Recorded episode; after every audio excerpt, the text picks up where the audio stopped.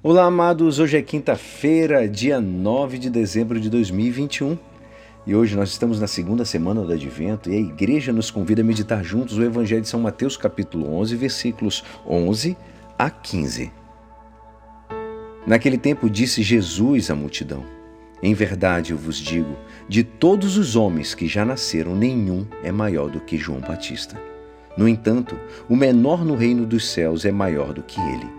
Desde os dias de João Batista até agora, o reino dos céus sofre violência e são os violentos que o conquistam. Com efeito, todos os profetas e a lei profetizaram até João. E se quereis aceitar, ele é o Elias que há de vir.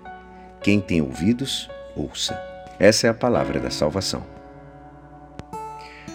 Amados, hoje o Evangelho tem uma frase muito difícil de interpretar. O reino dos céus sofre violência e são os violentos que o conquistam. Quem são esses violentos? Quem pode fazer violência a Deus?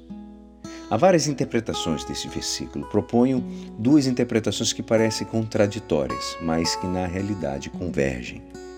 Primeiramente, os que fazem violência ao reino dos céus podem ser os que se opõem a Deus e ao Evangelho. São os que lutam contra o reino, tentando impedi-lo com a força das armas e da violência contra os cristãos. Assim, os violentos são os inimigos de Deus e do Evangelho.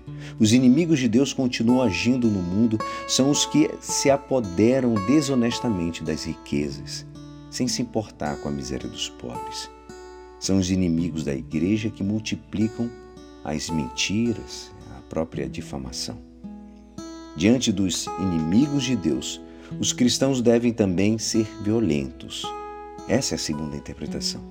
Eles devem também fazer violência ao reino dos céus, porém, de uma maneira totalmente diferente dos inimigos de Deus. Os cristãos nunca são violentos contra os outros, são violentos contra si mesmos, no sentido de que fazem grande esforço espiritual para entrar no reino, para colocar em prática o Evangelho.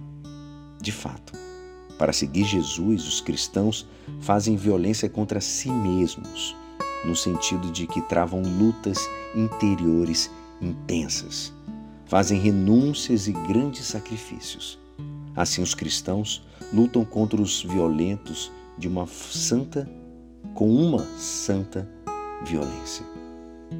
Tempo de advento, esse tempo que nós vivemos agora, é o tempo de conversão, ou seja, tempo de uma certa violência contra nós mesmos. Tempo de corrigir nossas más condutas, tendências, de arrancar de nossas vidas os vícios, o pecado, de fazer renúncias para amar mais a todos.